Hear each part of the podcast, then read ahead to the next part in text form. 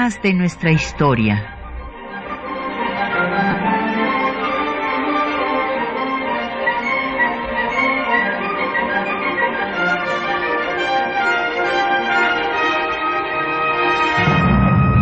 Un espacio que difunde el conocimiento del pasado para comprender nuestro presente. Programa a cargo de la maestra Patricia Galeana.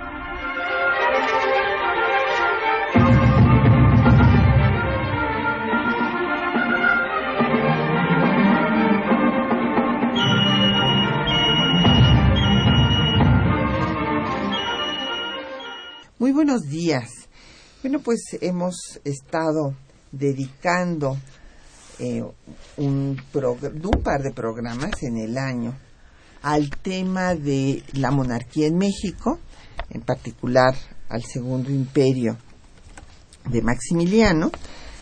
Y resulta que en junio pasaron, le pasaron todas las cosas a Maximiliano porque también va a ser un 19 de junio cuando sea ejecutado en el Cerro de las Campanas. Entonces el día de hoy vamos a dedicarnos a hablar de la caída del Segundo Imperio, bueno, de lo que esto implicó, del juicio, etcétera. Y para ello tenemos el gusto de que nos acompañe el doctor José Herrera Peña, que viene desde la Universidad Nicolaita eh, la Universidad Michoacana de San Nicolás de Hidalgo y eh, va a compartir con nosotros pues sus conocimientos porque eh, él es abogado originalmente aun cuando pues tiene su doctorado en ciencias históricas por la Universidad de La Habana, entonces conjunta el aspecto jurídico y el aspecto histórico que nos es muy útil para analizar pues lo que fue el juicio de Maximiliano. Bienvenido, Pepe. Qué bueno que estés aquí con nosotros desde Morelia, Michoacán. Gracias por tu invitación, doctora. Es un agrado estar contigo y con tu público. Y tenemos, como cada viernes en temas de nuestra historia, publicaciones sobre los temas que tratamos. Entonces, eh, les vamos a dar, por una parte, un ejemplar que teníamos eh, todavía en nuestra biblioteca personal. Claro, es un ejemplar que nos sobra porque nos quedamos con otro eh, dedicado por el autor, por el doctor Conrad Ratz, eh, que como nuestros radioescuchas seguramente recordarán, porque ya lo había yo mencionado en este espacio, es eh, el historiador austriaco que más dedicó su vida pues al estudio de eh, Maximiliano en México. Este historiador austriaco es el que eh, se puso a trabajar los archivos de Maximiliano en Viena y que hizo una obra muy significativa, publicada la mayor parte eh, por el Fondo de Cultura Económica, por siglo XXI aquí en México, y entre las cosas importantes que nos aportó es que él hizo justamente la traducción al alemán del juicio de Maximiliano. Este fue realmente una aportación importante porque nunca se había conocido eh, en Austria y este, pues tampoco en Alemania obviamente eh, lo que había sucedido ni el contenido de ese juicio. Entonces eh, Conrad nos comentaba que los austriacos creían pues que había sido una falsa, una farsa que no, en fin, no, había tenido ninguna seriedad el proceso. Y entonces eh, Conrad pues se tradujo todas las argumentaciones de los abogados de Maximiliano, lo del fiscal, en fin, y esto tuvo un gran impacto en el público austriaco.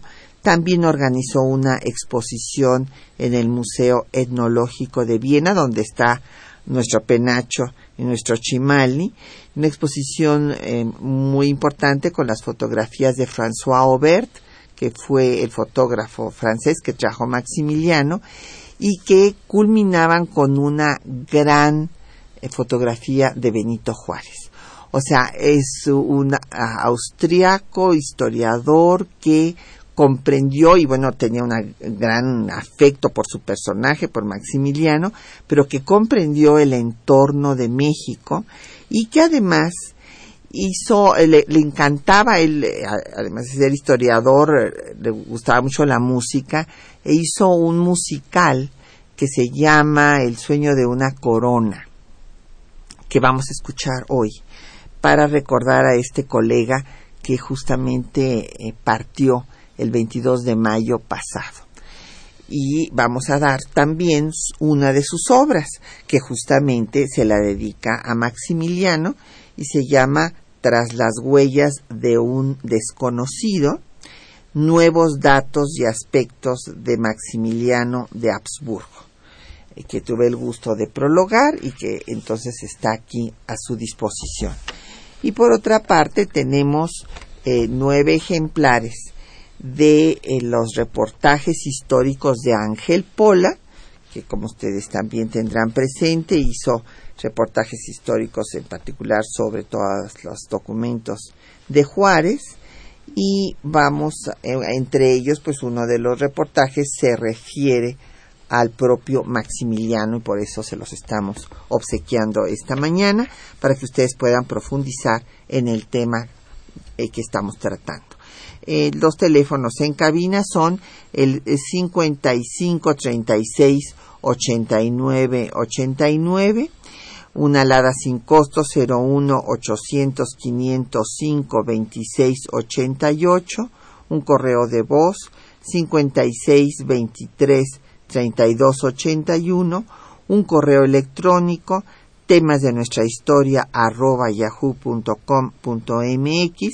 en Twitter nos puede seguir por arroba temas historia y en Facebook en temas de nuestra historia UNAM y el programa queda en línea durante una semana. Bueno, quiero añadir que el doctor José Herrera Peña entre sus obras tiene Hidalgo a la luz de sus escritos, los orígenes del Estado mexicano, la biblioteca de Melchor Ocampo y Morelos ante sus jueces, entre otras obras. Además, este hizo una obra que publicamos en el Senado sobre el concepto de soberanía en eh, las, eh, con los diputados del Ayuntamiento de 1808. Bueno, pues vamos a iniciar, Pepe, y lo primero que habría que destacar es que justamente en el mes de abril de 1865, o sea, él llega en 64, bueno, en 64 acepta la corona, llega a Veracruz el 28 de mayo, a la Ciudad de México el 12 de junio de 64, hace 150 años, y al año, cuando se celebra, él está celebrando eh, un año de haber aceptado la corona, pues va a publicar el estatuto del Segundo Imperio en abril de 65, un estatuto que eh, pues va a establecer una monarquía absoluta porque dejará todo el poder en sus manos, pero hay que aclarar que en efecto él había deseado establecer una monarquía constitucional, pero Napoleón le dijo que eh, este, no era el momento de andar haciendo congresos cuando el país seguía en plena guerra de resistencia en contra de su gobierno, que lo que tenía que hacer era pacificar al país y establecer una dictadura liberal. Y entonces, bueno, pues eh, esa es eh, la razón de estos estatutos. Y eh, justo en ese mes, pues termina la guerra de secesión en Estados Unidos. Y esto, pues, les va a desfasar todos sus planes, porque Napoleón III había pensado bueno, primero eh, recordarán que Lorencé quería llegar a la Ciudad de México casi derechito después de desembarcar en Veracruz, ya se veía en la Ciudad de México y fue detenido por Zaragoza en la batalla del 5 de mayo y esto hizo que un año se retrasara todos los planes de Napoleón. Entonces, pues después viene, trata por todos los medios, Bacén, con una, una campaña, eh, se toman los puertos más importantes, llegan a las diferentes regiones del país, en fin, porque es urgente consolidar al imperio y obviamente acabar con la, con la república antes de que Estados Unidos termine su guerra de secesión. Pero esto, pues no lo logran precisamente por la fuerza de la resistencia republicana. Sí, efectivamente, una de las, una de las, em, de los temas del historiador Ratz al que has hecho referencia, muy bien planteado, es el de la dualidad política existente en México en esa época, en la que tenemos dos legislaciones, una imperial y otra republicana, dos gobiernos, el de Maximiliano y el de Benito Juárez, y ambos dotados con amplísimas facultades, porque también habrás de recordar que el Congreso mm, de la Unión, antes de disolverse, em, concedió facultades amplísimas al presidente de la República para hacerle frente a la situación y la Corte misma, la Suprema Corte, tuvo que disolverse cuando Juárez abandona la Ciudad de México para irse hacia el norte del país. Entonces, en, en Juárez queda prácticamente concentrado todo el poder del Estado. Dice don Emilio Rabasa que que en esos momentos el Estado era Juárez, tanto práctica como constitucionalmente. Y Maximiliano, por su parte, desde luego, eh, ante un Estado republicano concentrado en las manos de Juárez y con un ejército republicano dividido por regiones, también Maximiliano dividió en varias regiones eh, eh, militares el país, pues eh, tuvo que concentrar todas las facultades en sus manos. En 1865 eh, hubo un incidente en octubre que fue lo que descompensó el equilibrio bélico entre las partes. Fue la famosa ley del 3 de octubre, porque eh, Maximiliano recibió informes falsos, por supuesto, pero em, los, los confirmó varias veces de que Juárez había abandonado el país. Luego entonces todas las fuerzas republicanas que estaban con las armas en la mano eh, habían perdido su legitimidad, su razón de ser. Entonces las declaró fuera de la ley y a sus eh, integrantes como miembros de gavillas y que podrían ser condenados a la pena de muerte en el acto tras un proceso sumario. Eso fue un eh, bueno, hay que recordar justamente la ejecución del general Arteaga, el jefe del ejército del centro en Uruapan y otros jefes y oficiales, eh, en cumplimiento de esa ley por el general Ramón Méndez y por eh, el cual eh, recibió este las calurosas felicitaciones del emperador así como una cruz, eh, una orden honorífica de parte de Maximiliano. Eso molestó mucho, produjo muchos disturbios de toda clase en el, en el país y por, la, por, lo tanto le dio legitimidad a la ley dictada por el Congreso de la Unión de 1862 que consideraba eh, eh, traidores, e, es decir, que, que, admitía la pena de muerte para cualquier usurpador del gobierno. Imagínate, la Constitución prohibía la pena de muerte para todos los delitos políticos, excepto casos especiales, y este se consideró un caso especial. Esta ley entonces fue la respuesta que se aplicó a la ley de octubre, del 3 de octubre de 1865, contra Maximiliano dos años después. Así es. Pues vamos a hacer una pausa y vamos a escuchar el musical que hizo nuestro querido colega historiador austriaco Konrad Ratz, El sueño de una corona. Eh, cabe decir que eh, lo hizo a la limón con su hijo, Wolfgang Ratz. Y vamos a escuchar eh, la parte que se dedica nada menos que a don Benito Juárez. Don Benito, Don Benito, Don Benito, Don Benito. Vamos hermanos, vamos hermanos, que no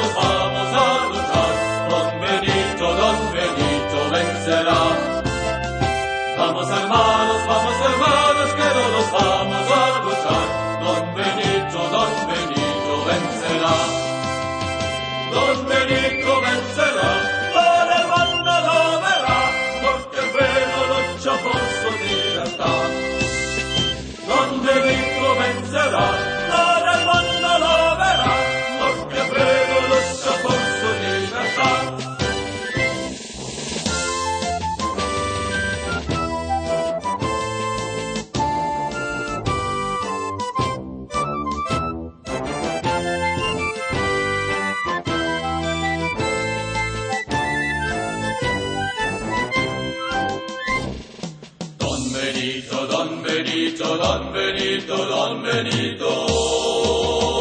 Vamos hermanos, vamos hermanos, que no nos vamos a luchar. Don Benito, Don Benito vencerá. Vamos hermanos, vamos hermanos, que no nos vamos a luchar. Don Benito, Don Benito vencerá. Don Benito vencerá, para el mundo lo verá, porque pueblo lucha por su libertad. Benito vencerá, todo el mundo lo verá, porque su libertad. Bueno, pues ya nos han empezado a llegar preguntas y comentarios. Don Adolfo Chávez de Coajimalpa nos dice que qué importancia tuvo en, en la, la ideología liberal. No, a ver, ¿qué importancia tuvo Maximiliano en la ideología liberal que se desarrolló después en México? Bueno, don Adolfo, la ideología liberal ya se había desarrollado en México, o sea, tenemos un primer momento de liberalismo con Hidalgo, un segunda generación de liberales con Valentín Gómez Farías y José María Luis Mora, un tercer momento con Benito Juárez y Melchor Ocampo, Ponciano Arriaga, Isidoro Olvera, Castillo Velasco, y en efecto eh, sí va a tener significación también, y esto hay que reconocerlo, el que eh, los conservadores y la Iglesia Católica se equivocaron y pidieron ayuda a un Bonaparte liberal y orgulloso de su estirpe revolucionaria. Y bueno, en su desesperación, cuando estaban perdiendo ya la guerra, pues eh, no se dieron cuenta, bueno, habían primero intentado que España fuera la que los ayudara, pero Isabel II no tenía los elementos, el gobierno estaba ahí en encuentros entre ministros liberales y conservadores, y entonces, claro, el árbitro de la política europea desde la guerra de Crimea era Napoleón III y recurrieron a él, repito, olvidándose que estaban yendo a pedir el apoyo de una persona que tenía una ideología contraria a la de ellos. Y que obviamente puso a otro liberal, igual que él no iba a patrocinar un imperio con alguien que no le fuera afín. Entonces, sí, esto trajo, pues el liberalismo europeo vino a reforzar al liberalismo mexicano y contribuyó en efecto a eh, demostrar que el clero mexicano y los conservadores, como escribió Carlota, creían vivir en tiempos de Felipe II y pues no este, estaban conscientes de que el mundo ya había cambiado. Claro, hay que recor- recordar que justo en 1864 el Papa Pío IX va a dar su encíclica Cuanta Cura con el sílabus donde condena al liberalismo y al nada menos que al principio de soberanía de los estados. Sí, en efecto, el liberalismo tiene eh, raíces muy hondas en nuestra historia de México y yo creo que por eso, eh, y reconociendo sus errores, los conservadores, entre ellos Antonio del Moral, al que me gusta citar mucho a mí, prefecto imperial de Michoacán, le decía a Maximiliano, eh, a su excelencia, el pleito no es entre, entre eh, liberales y conservadores. Aunque sean muy agudas las contradicciones entre estos, no es esa la, eh, eh, el antagonismo más importante que, que, enfrenta su gobierno. El pleito es entre, entre republicanos y partidarios del imperio. Y resulta que por ahí es por donde se deben orientar las cosas. El liberalismo, hasta en los conservadores, estaba extendido, porque este prefecto imperial, por ejemplo, era muy conservador, pero al mismo tiempo admitía del liberalismo muchas de las cosas que después eh, los beneficiaron a la postre. Por ejemplo, la, nacionalización de los bienes eclesiásticos, que fue una ley de, una de las leyes de reforma, una de las más importantes dictadas por el gobierno de Juárez y que luego fue ratificada eh, por el gobierno de Maximiliano, no hay ninguna duda que afectó los bienes de las corporaciones eclesiásticas. Pero no solo se beneficiaron de ello los liberales, sino también los propios conservadores. Muchos de ellos, inclusive, eh, eh, eh, concurrieron a las subastas que se organizaron de estos bienes y, y se convirtieron en propietarios de los mismos. Entonces, la, lucha, el pleito era entre republicanos y partidarios del imperio. El liberalismo tenía una gran, una gran fuerza y después inclusive aquellos aciertos de las leyes liberales de Maximiliano fueron aprovechadas por el gobierno republicano cuando éste triunfó y plasmada, plasmadas en sus propias leyes. Sí, desde luego había, eh, bueno, eh, esencialmente la lucha entre los republicanos y los monarquistas, pero eh, también había la lucha entre los liberales y los conservadores. Claro. Los conservadores, justamente esta contradicción interna fue una de las causas, claro, hubo muchas, es muy complejo y eso es lo que tendríamos que analizar todas las causas que hacían inviable la monarquía. Y que otra vez voy a citar a Carlota porque realmente era una mujer muy inteligente. A, sus llegó aquí de 24 años, o sea, eh, tenía 25, no 26 años ya cuando escribió eh, este esto que me parece de una eh, sensibilidad política muy especial porque Carlota le dice a Maximiliano, tu proyecto de gobierno es muy bueno, muy incluyente, porque tú quieres convencer a los liberales eh, republicanos que se unan a, tu gobierno, porque tú vas a tener también un proyecto, inclusive eh, decía Carlota que sería más liberal que la de Juárez. Sí, así es. Pero este no eres mexicano y esto, esta frase de Carlota es, es clave, porque sí, ella empieza primero a, tratar de animarlo y decirle, libre de las bayonetas francesas, esto se lo escribe desde Europa, vas a poder conservar algo. Y, claro, después ella misma recapacita y dice, lo único que te falta es ser mexicano. Y bueno, esto evidentemente también fue fundamental.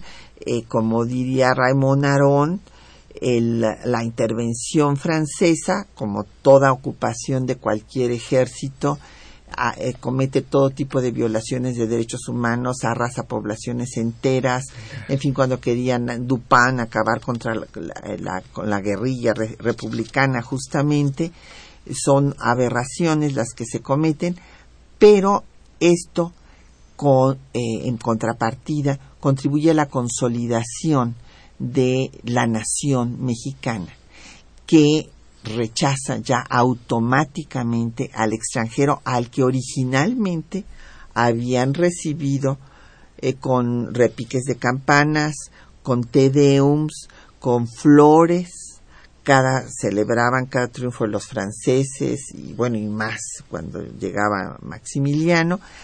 Pero después de, de ver todas las cosas en primer lugar que sus alta jerarquía se peleaba con los propios franceses a los que habían presentado como salvadores de la religión. Y después ver las barbaridades que hacían los franceses, estos supuestos salvadores de la religión católica, bueno, pues entonces, desde luego, surge la animadversión a este extranjero que está viniendo a usurpar eh, a la patria, a tomar las mejores eh, casas en cada población a donde llegaban, a, en fin, todas las cosas que ya sabemos que pasan en estos, con estos ejércitos de ocupación.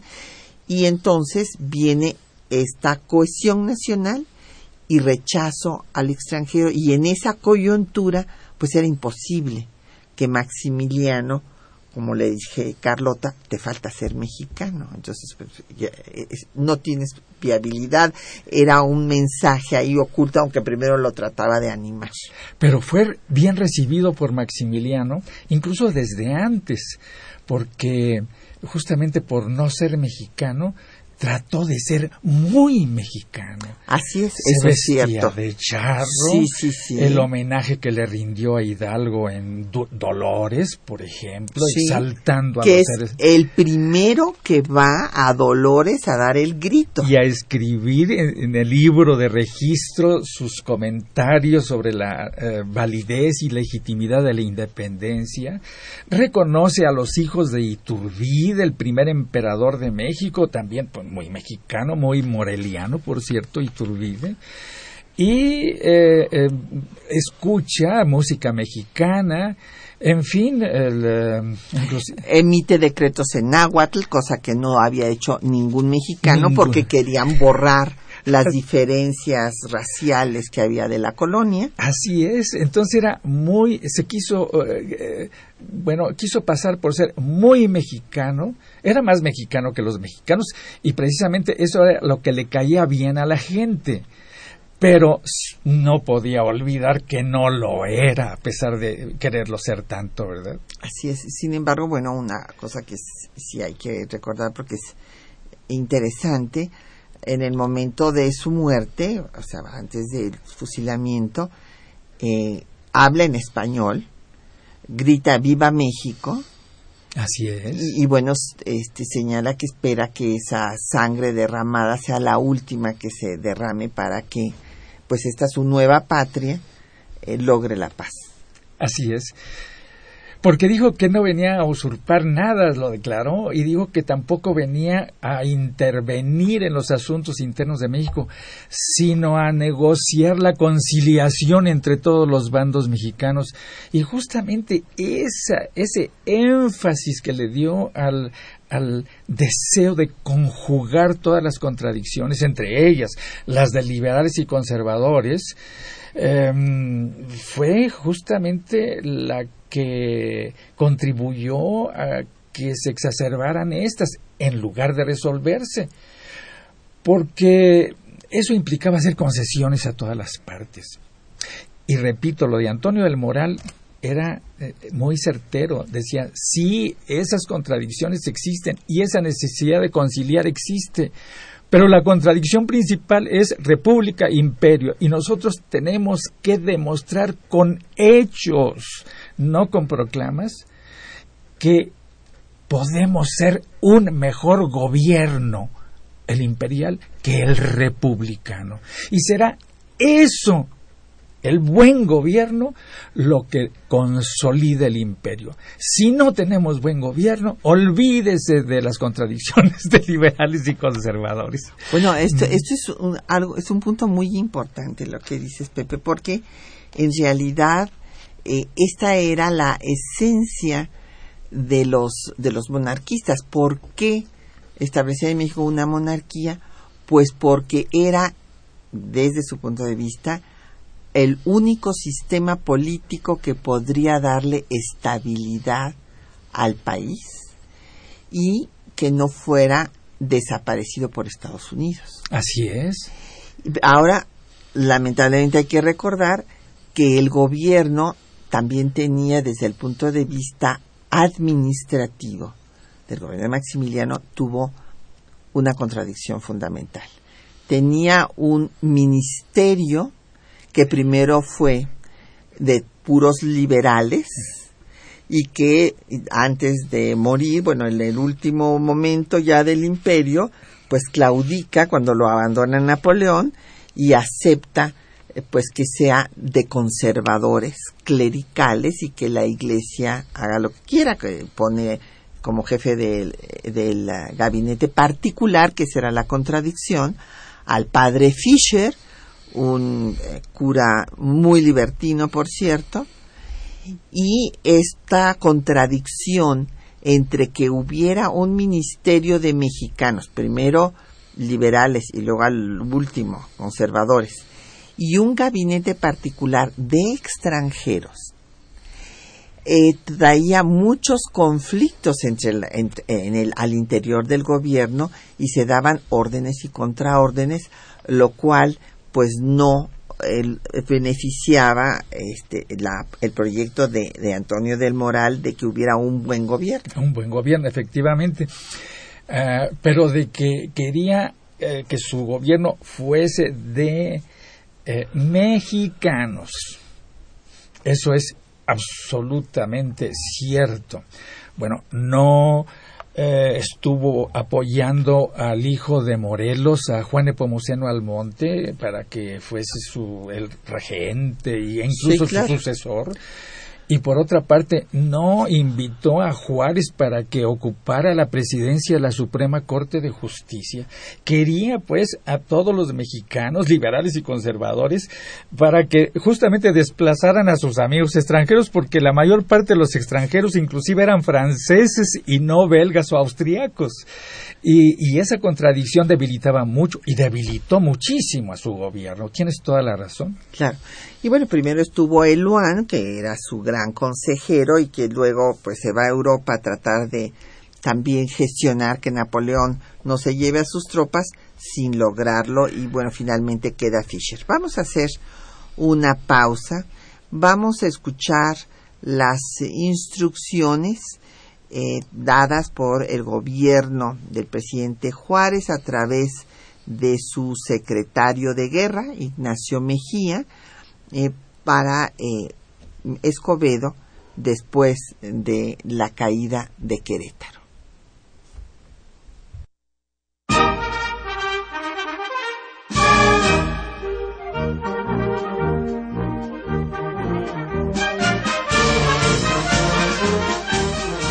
Tras la noticia de la caída y aprehensión de Maximiliano de Habsburgo, el ministro de Guerra y Marina del gobierno republicano, Ignacio Mejía, escribió el 21 de mayo de 1867 desde San Luis Potosí al general Mariano Escobedo para darle instrucciones del presidente Juárez. Escuchemos algunos fragmentos. Ocupada la ciudad de Querétaro, han sido allí aprehendidos ocho mil soldados y más de cuatrocientos jefes y oficiales del enemigo, entre ellos Fernando Maximiliano de Habsburgo, que se ha titulado emperador de México. Antes de dictar ninguna resolución, el gobierno ha querido deliberar con la calma y detenimiento que corresponden. Ha pensado no solo en la justicia con que se pudieran aplicar las leyes, sino en la necesidad que haya de aplicarlas. Ha meditado hasta qué grado puede llegar la clemencia y qué límite no permitan traspasar la justicia y la estrecha necesidad de asegurar la paz y todo el porvenir de la República. Después que México había sufrido todas las desgracias de una guerra civil de cincuenta años, cuando el pueblo había conseguido al fin hacer respetar las leyes y la constitución del país, cuando ya renacían la paz y la tranquilidad ante la voluntad general del pueblo, entonces los restos más espurios de las clases vencidas apelaron al extranjero, esperando con su ayuda saciar su codicia y su venganza. Fueron a explotar la ambición y la torpeza de un monarca extranjero. El archiduque Fernando Maximiliano de Habsburgo se prestó a ser el principal instrumento de esa obra de iniquidad que ha afligido a la República por cinco años con toda clase de crímenes. Vino para oprimir a un pueblo, pretendiendo destruir su constitución y sus leyes, sin más títulos que algunos votos destituidos de todo valor. Vino a contraer voluntariamente gravísimas responsabilidades que son condenadas por las leyes de todas las naciones y que estaban previstas en varias leyes preexistentes de la República, siendo la última la de 25 de enero de 1862, sancionada para definir los delitos contra la independencia y la seguridad de la nación, contra el derecho de gentes, contra las garantías individuales y contra el orden y la paz pública. No solo se prestó a servir como instrumento de una intervención extranjera, sino que, para ser también por sí una guerra de filibusteros, trajo otros extranjeros, austríacos y belgas, súbditos de naciones que no estaban en guerra con la República. Promulgó un decreto, con prescripciones de barbarie, para asesinar a los mexicanos que defendían la independencia de las instituciones de su patria. Hizo que se perpetrasen numerosísimas ejecuciones sangrientas conforme a ese bárbaro decreto. Y cuando se retiraron los ejércitos de la potencia extranjera y vio levantada en su contra toda la República, quiso todavía rodearse de alguno de los hombres más culpables en la guerra civil, empleando todos los medios de violencias y depredaciones, de muerte y desolación, para sostener hasta el último momento su falso título. Entre esos hombres figuran los llamados generales don Miguel Miramón y don Tomás Mejía, generales en jefe de cuerpo de ejército de Maximiliano. Los dos tenían desde antes una grave responsabilidad por haber sostenido durante muchos años la guerra civil, siendo siempre un obstáculo y una constante amenaza contra la paz y la consolidación de la República. Previene el artículo 28 de la ley citada que las penas impuestas en ella se apliquen a los reos cogidos infraganti delito o en cualquier acción de guerra con sólo la identificación de las personas. Concurriendo en el presente caso ambas circunstancias, Bastaría la notoriedad de los hechos para que se debiera proceder con arreglo a ese artículo de la ley. Con objeto de que haya la más plena justificación del procedimiento en este caso, ha resuelto que se proceda al juicio que dispone la misma ley, para que se oigan las defensas que quieran hacer los acusados, y se pronuncie la sentencia que corresponda en justicia. En tal virtud, ha determinado el ciudadano presidente de la República que disponga usted se proceda a juzgar a Fernando Maximiliano de Habsburgo y a sus llamados generales, don Miguel Miramón y don Tomás Mejía, procediéndose en el juicio con entero arreglo a los artículos del sexto al undécimo inclusive de la ley de 25 de enero de 1862, que son los relativos a la forma del procedimiento judicial.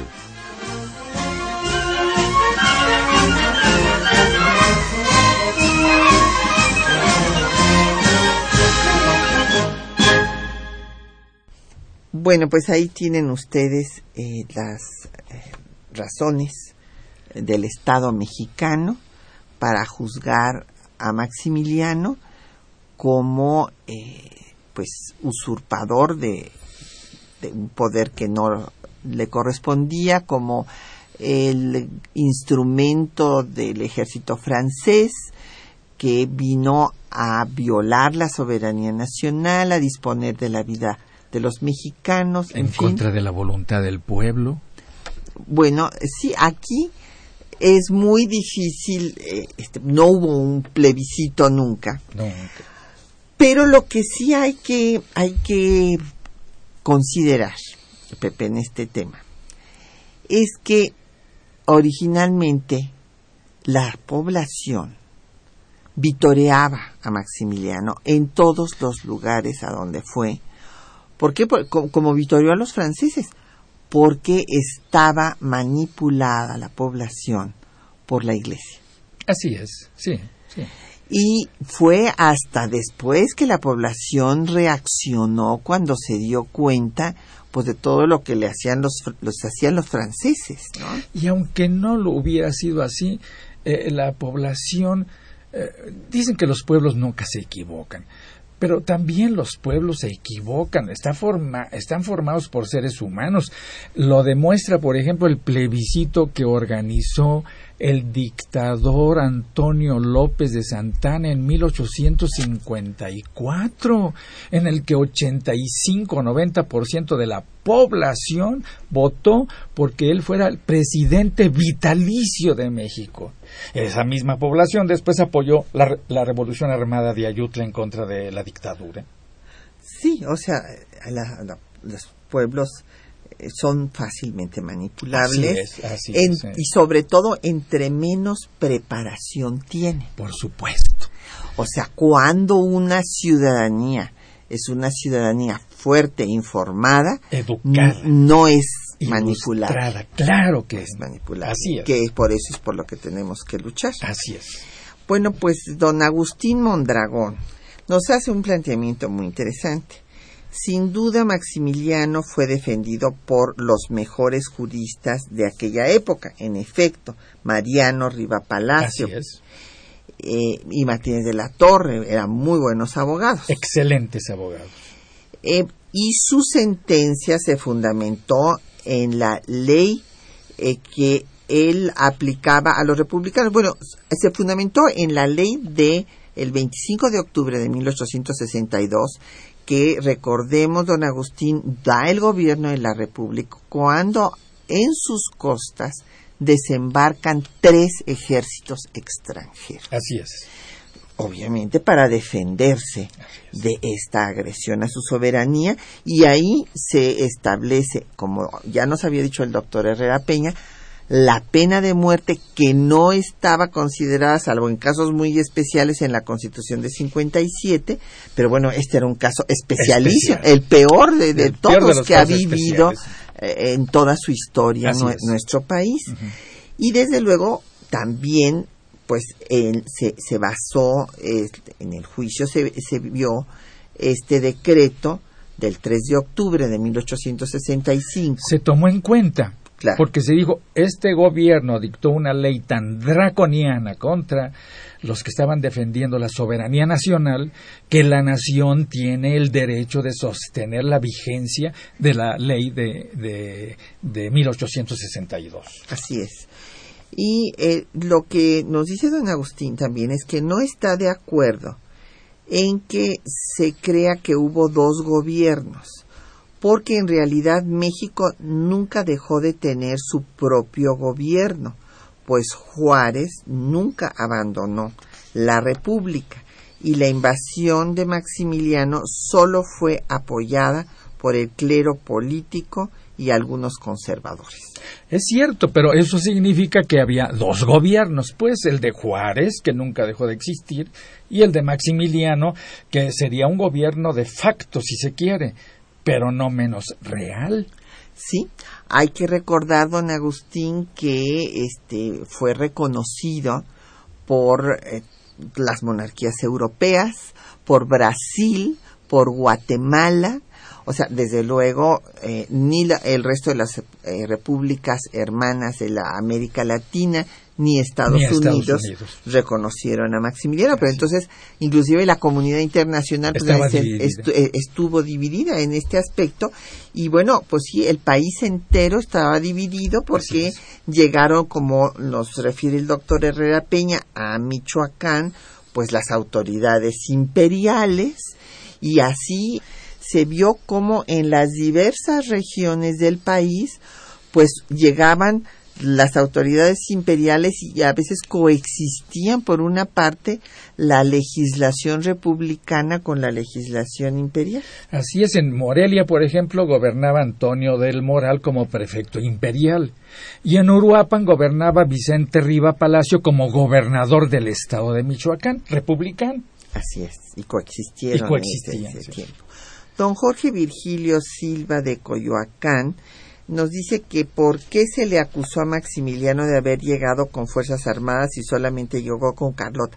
No, bueno, don Jorge, eh, lo que pasa es que pues desde luego lo, lo traía todo el ejército francés, o que sea, lo precedió. a- así es, y entonces, bueno, pues este, y no, y no solamente eso, sino que vino también un grupo de austriacos, de belgas, y, y bueno, este, él fue sostenido por el ejército francés. Cuando se va el ejército francés, pues evidentemente se desploma el imperio porque hay que recordar que los conservadores ya habían sido derrotados una vez, logra reunir otra vez a los conservadores un ejército de 10.000 hombres y bueno, pues sucumbe en Querétaro. En Querétaro.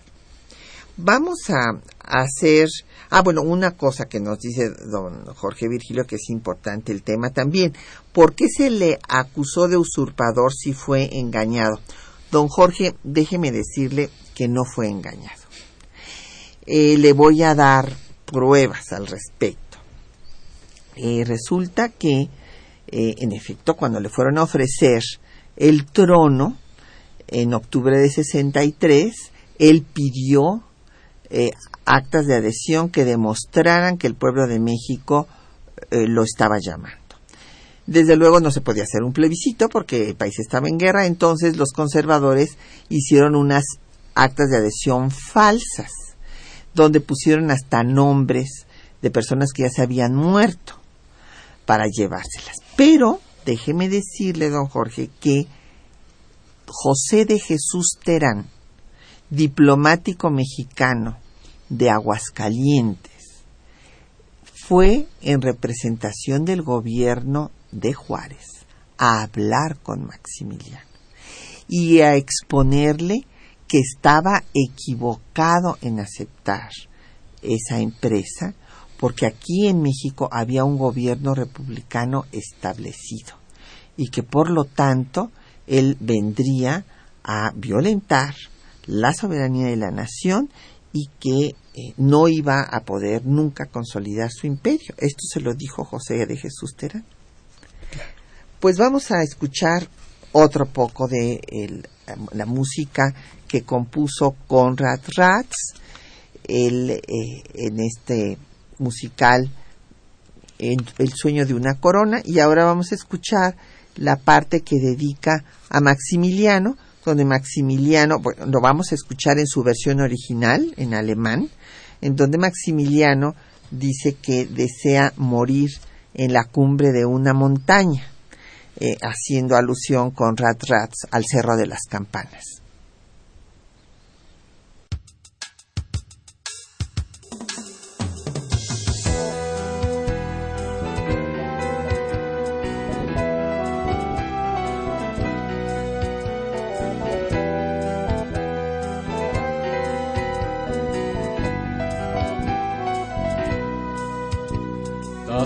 Urteil ist ein gerechter Beschluss, und doch kann ich ihm nicht sagen, dass er sterben muss. Ich seh ihn heute nicht als Feind vor mir, ich kenne ihn wohl besser als alle anderen hier. Maximiliano ist er halb und halb Mann, der es dennoch niemandem recht machen kann. Kaiser ohne Volk und Herrscher ohne Land, sein Leben und sein Ruhm sind nur von zweiter Hand. Maximilian, am falschen Ort der falsche Mann. Maximilian, wie sag ich ihm, dass ich ihn nicht verschonen kann?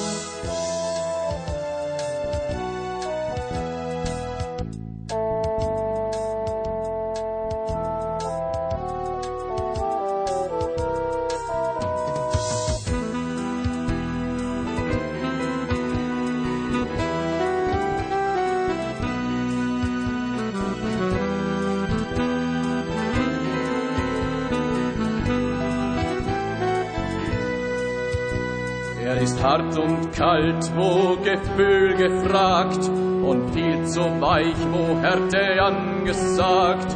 Sein Herz entflammt für vieles und für viele, wie man hört. Glücklich, wer von seinem Feuer nicht bedört. Für sich und andere ist er eine Gefahr.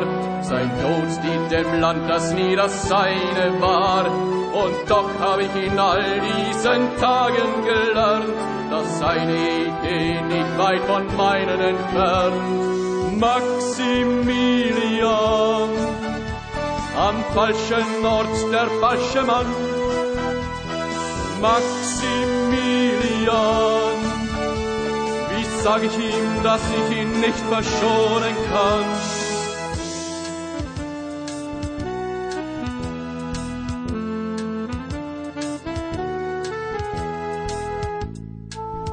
Bueno, pues ahí tienen ustedes la obra de Conrad Ratz. Nos han llegado muchas felicitaciones, que les ha gustado mucho la música, que no sabían que el historiador Conrad Ratz era también músico. No, le encantaba, tocaba el piano, era una gente muy alegre. Eh, cantaba, nos, me tocaba en varias eh, tertulias escucharlo, tanto en Viena como aquí. Don Oscar García Alcántara dice que, que es una ley draconiana, pues desde Drac, viene de Dracón, que dio una ley sanguinaria, podríamos decir. Sí, que está basada en el principio bíblico del ojo por ojo, diente por diente. Sí, radical. Radical. Por ejemplo, los bandos de Hidalgo sobre abolición de la esclavitud y supresión de las castas son bandos draconianos porque advierte, apercibe a los esclavistas, a los dueños de esclavos, que el que no los libere en el perentorio término de diez días, eh, perderá la vida y además se confiscarán sus bienes. Eso es una ley draconiana. Así es. Doña Hilda San Román dice que este si podría decir por qué la población reaccionó más contra las los abusos de los extranjeros que contra la instalación del imperio.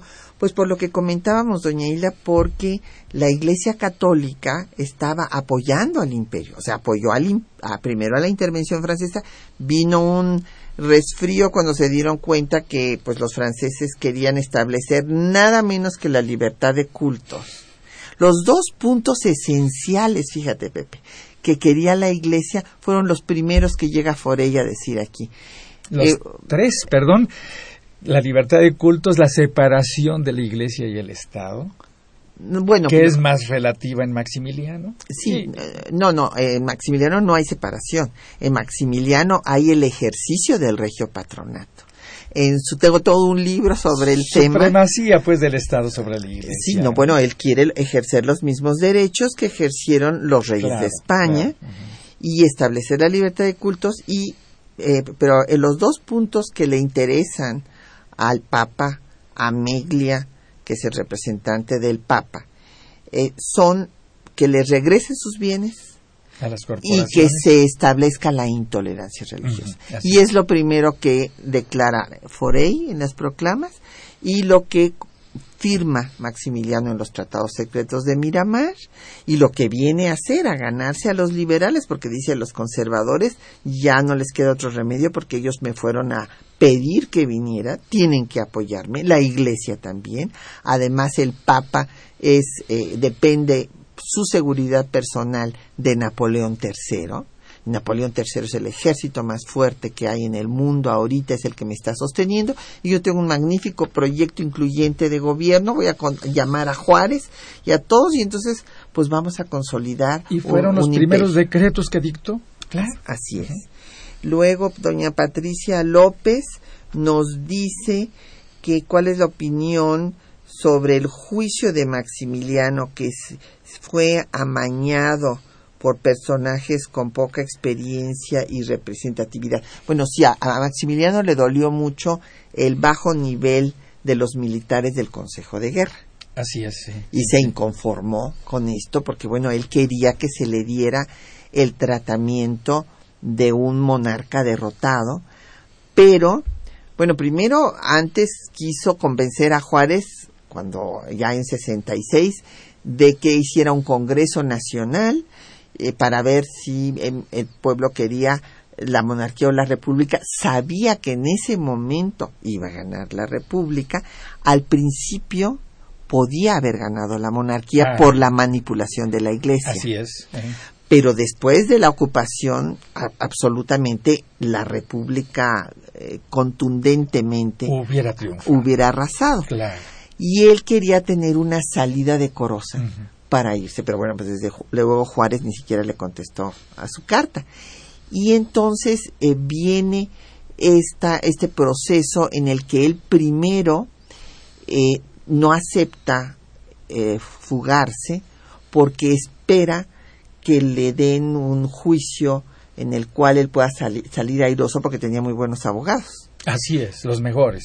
Cuando se da cuenta de que este pues el consejo no tenía militares de gran rango ni nada, entonces es cuando acepta fugarse. Hay dos intentos de fuga que fracasan y después eh, yo estoy absolutamente convencida que él autorizó a Miguel López a negociar con Mariano Escobedo porque no quería que hubiera más derramamiento de sangre. Es lo más probable. Pero además, eh, si se aceptan, digamos, los pedimentos de Maximiliano, se hubiera tenido que aplicar el derecho de gentes y no el derecho interno. Es decir, el derecho que lo hubiera reconocido como emperador eh, y los únicos que hubieran podido juzgarlo hubieran sido sus pares eh, y no eh, ser juzgado por un consejo de guerra, eh, digamos, electo por los o nombrado por los propios jefes del ejército, una especie de consejo de guerra democrático en el que lo que valía no era el rango, sino que la distinción que habían tenido en los hechos de armas y que independientemente de que fueran letrados o no, eran de mucho honor conforme al derecho interno. Tenía que ser juzgado conforme al derecho interno, conforme a la ley de 1862. Así es. Don José Alfredo Cid, por Twitter, nos dice que si la República logró expulsar al invasor o fue determinante la advertencia de Estados Unidos a Napoleón III.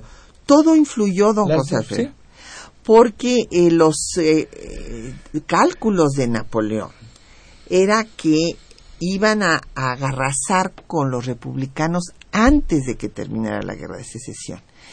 Y eh, desde luego la guerra de secesión termina en, en, abril, como dijimos, de 65, pero los franceses se van hasta 67. Así es. O sea que todavía hay, hay un, un, año y fracción de intentos, ¿verdad? En enero de 66 llega ya el representante de Napoleón para empezar a, organizar el retiro, pero todavía en 65, ya terminada la guerra de secesión, hacen el último intento.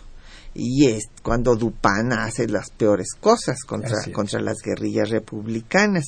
Entonces fue, fue todo. También había crecido la oposición de Francia eh, eh, en el Congreso francés a eh, la acción de Napoleón, estaba costando mucho, no había redituado nada, en fin, y, como hemos repetido... Estaba a punto de desatarse la guerra franco-prusiana, así que, acabó con el imperio de, Napoleón. Exactamente, que fue esto hasta 70, pero eh, antes eh, había, se había derrotado, los prusianos habían derrotado a los austriacos, y esto pues le puso en alerta a Napoleón de que eh, tenía que reunir sus tropas. Recuperarse.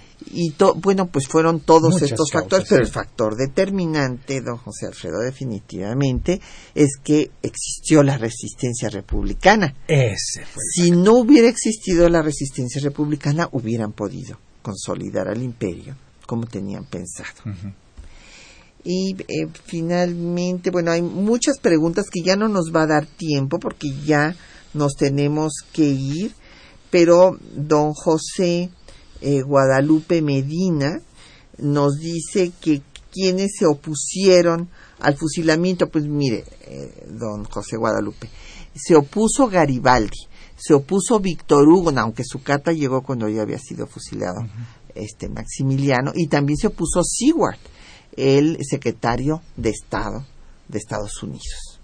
Pero eh, Juárez declaró que pues era inexorable ya este, la ley no dejaba dudas y debía de aplicarse por razón de Estado eh, frente a las intervenciones extranjeras que nuestro país había sufrido y también para consolidarse al interior por la división que había incluso en el grupo liberal. Hay que recordar que González Ortega le quería quitar la presidencia en plena guerra contra los franceses. Así es. Y Porfirio Díaz nunca fue muy afín a Juárez. así es, iba a, renunciar después de entrar a la Ciudad de México en junio de 67.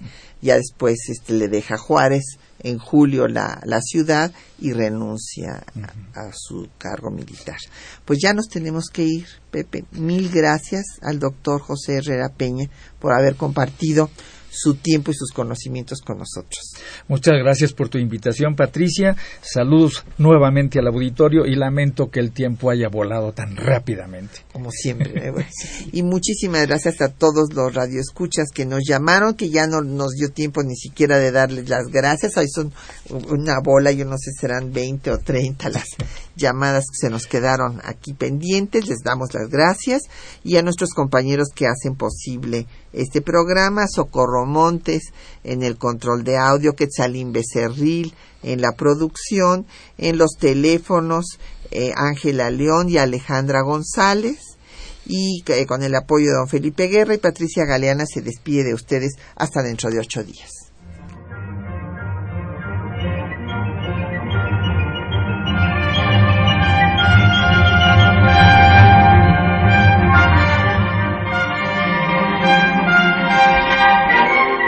Temas de nuestra historia.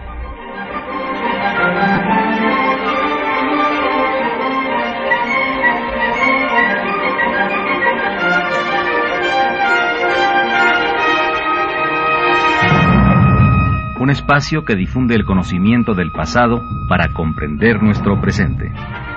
Programa a cargo de la maestra Patricia Galeana.